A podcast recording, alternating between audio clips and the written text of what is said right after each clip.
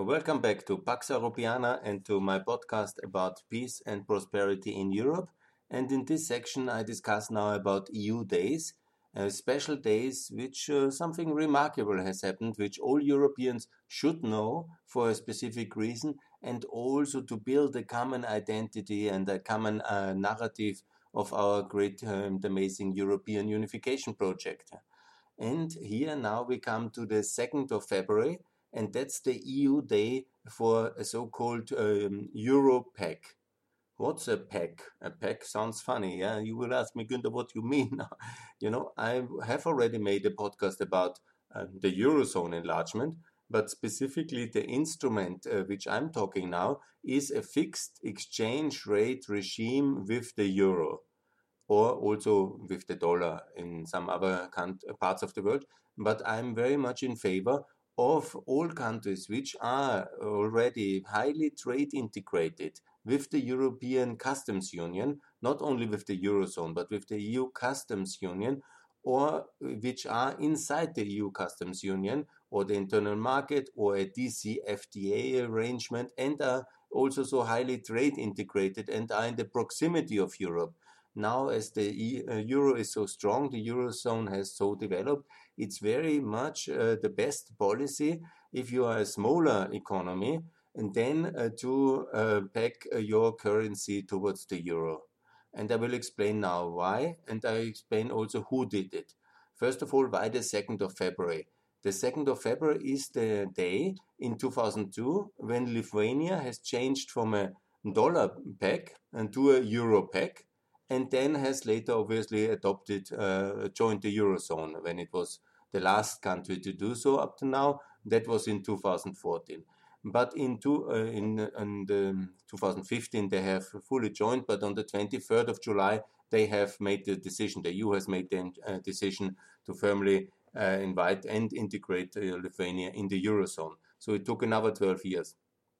And Lithuania, from the beginning, had already a dollar peg, and that means a hard currency policy, what I generally tend to call the Austrian shilling policy, because it's not a Lithuanian invention. We did it, uh, as I have explained already in some of the podcasts. This was the policy of the Americans uh, to reconstruct Western Germany from 48, the currency reform of the mark, that was the paper, but in reality it was uh, the value under it was uh, the guarantee of the value was the US Federal Reserve. And this was the same also for the Japanese yen.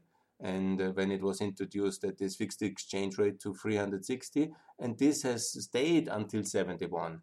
Then came all this volatility of the Vietnam War and the Nixon crisis and the terrible 70s and the oil shocks. That's a different story. But uh, the stability has really allowed the reconstruction of Japan, the reconstruction of Western Germany, and of Austria and it was the fundament for the success of the in the Cold War. The economic prosperity uh, was created by this currency um, fix, uh, the peg, and so I like this pegs. I think it was wonderful for us in Austria. It was not this soft policy of constant devaluation and currency crisis, which destroys the savings and destroys uh, all prosperity and all uh, makes uh, investment so incalculable but it is an instrument of discipline, of economic discipline for the governments, and of trust. And currency is about trust, so trust, so it's important. And it's no surprise the really successful countries like Lithuania, Estonia, and Latvia, they all did it. They had their crisis period after the end of the Soviet Union with hyperinflation. Then they saw what is the best, peg it either to the mark like the Estonians or the to the dollar like the uh, Lithuanians or to a currency basket. Uh, that means uh, several currencies, a mix, but in a fixed level. And so it was also very successful for Latvia. And then they backed all to the euro and then they joined the eurozone. And they live in happiness and are richer than portugal today. And that's quite good and richer than greece. So that's really very good. So i'm very happy with that policy and i recommend it and it's not uh, that I'm the only one, because they have really done it. And so has Bulgaria, so has Bosnia, so has also, um, in a different way, they have adopted the euro. Kosovo and Montenegro after the war in 99 and then in 2002. That was really very good. and also Macedonia, North Macedonia has done it. And by the way, many other countries in the world do it. When you look, you can see in the internet the list of currencies and countries which have one form or the other. Either they use only the dollar or the euro, like Kosovo and Montenegro, like many countries in the Caribbean use only the dollar, or they have a currency peg. And the list is over 100 countries in the world have pegged their currency to another bigger economy, like basically the dollar or the euro. It's about 20 countries in Africa which have um, pegged the currency uh, to uh, the euro uh, via the so-called um, CFA, the, the former franc, basically. And that's very good arrangements. They have low inflation, they have no investment risk from the currency, no currency risk. They have um, low interest rates, they have better investment conditions, and they have the stability that the consumers don't have to run to buy things in order to escape inflation all the time. Yeah? So that's really the best currency policy for smaller countries. I'm not calling for fixed exchange rate um, controls or something. No, don't misunderstand me. I also think that it's very important to have flexible um, uh, currency markets between the dollar and the euro, and the um, Chinese uh, and the, the, Japanese currency, but they are already very careful uh, uh, managing it towards the dollar. So uh, for for a very big uh, economy like the Indian rupee, maybe it's very good to have their own strong currency and to have their own system because they have their underlying economy. But for small countries, and here my special interest obviously in the post-Soviet uh, area, which I hope will join the European Union. This is Ukraine. This is, of course, uh, Georgia. This is Moldova. They have this um, currency system. They love it. It's flexible. The IMF says it's good. It's for the market.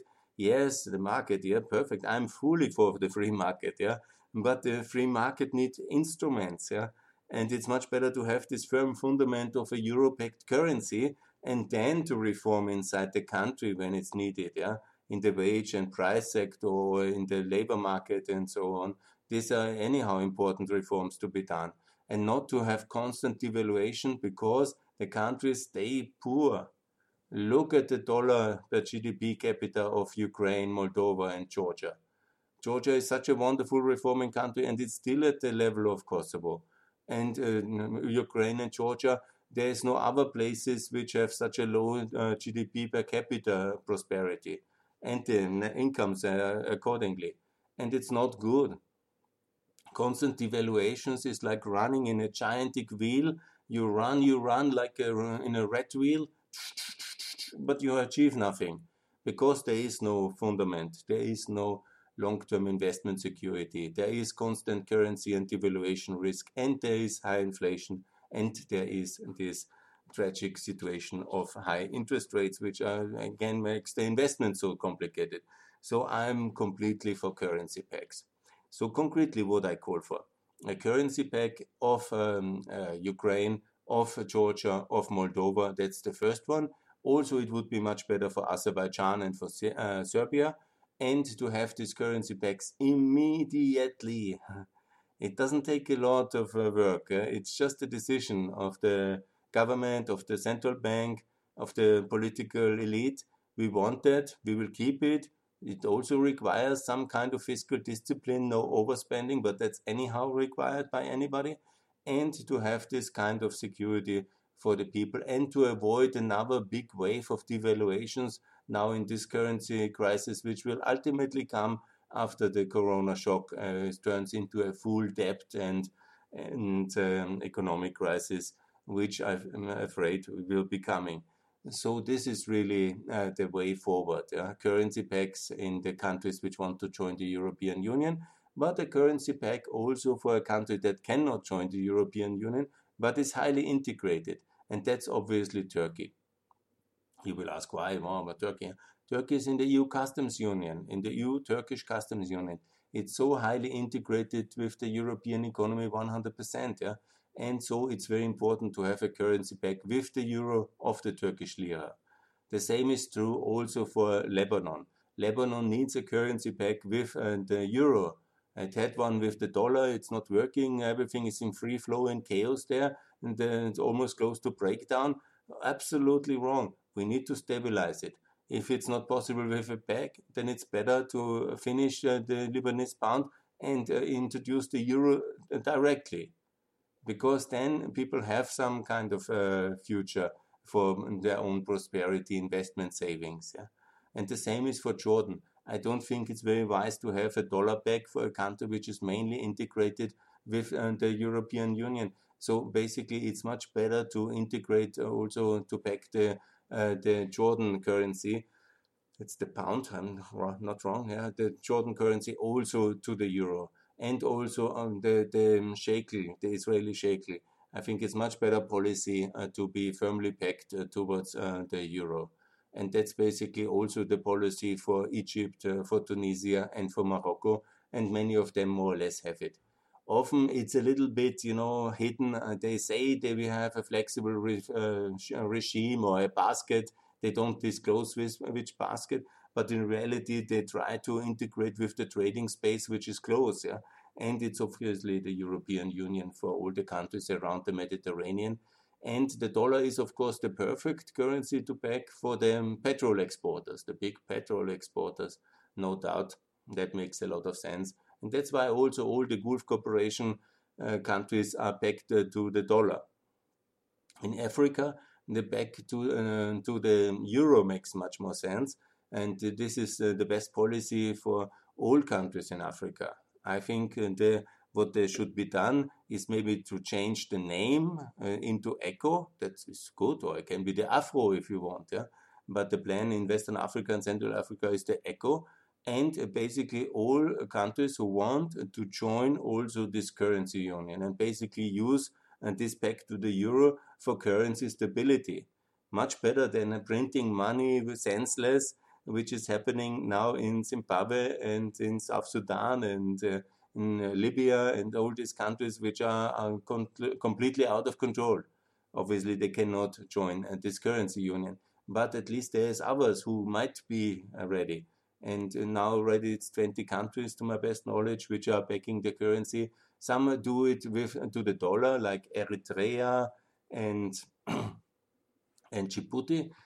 But you know free floating own uh, currencies this is only for very big countries yeah for really rich economies. And you have the luxury to determine the, this kind of economic policy and the trust of the international investments community and of your own people uh, in uh, the stability and in your management of your institutions. Yeah, because currency is always about trust. You can easily um, print more money. Nobody will see it for some time. Yeah, suddenly there's much more money than goods and services and value in a country, and obviously you have to devalue, and it will be mega inflation.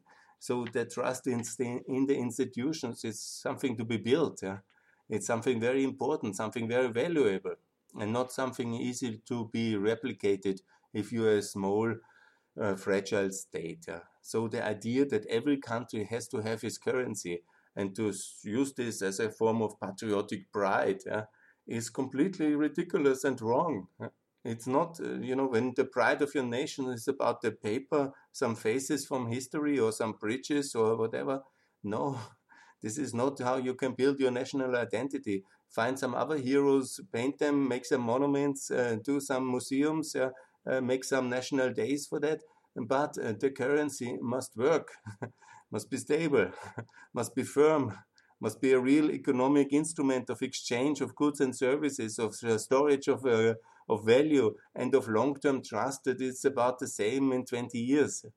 If you go into the Zimbabwe way, or the Syrian way, or in all these kind of disaster currencies, or the Serbian dinar, or the Belarusian ruble. Huh?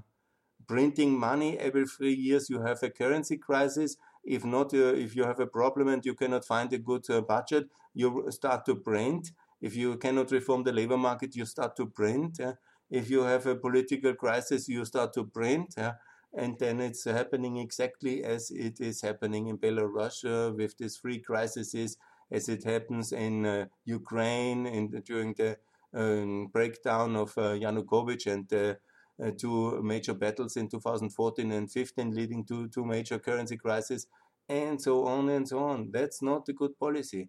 And please Can anybody explain me why in Ukraine it was not introduced the dollar peg or the, the euro peg um, for the euro peg in Ukraine exactly in March uh, 2015? I was not there then, but I would really like to have the answer. It's one of the mysteries of me that such uh, for me that such a logical thing was not done. I can also not understand why it was not done by Saakashvili in 2004 in Georgia. I can also not understand uh, now the Moldovan leadership not to do it. I miss them. I cannot understand it.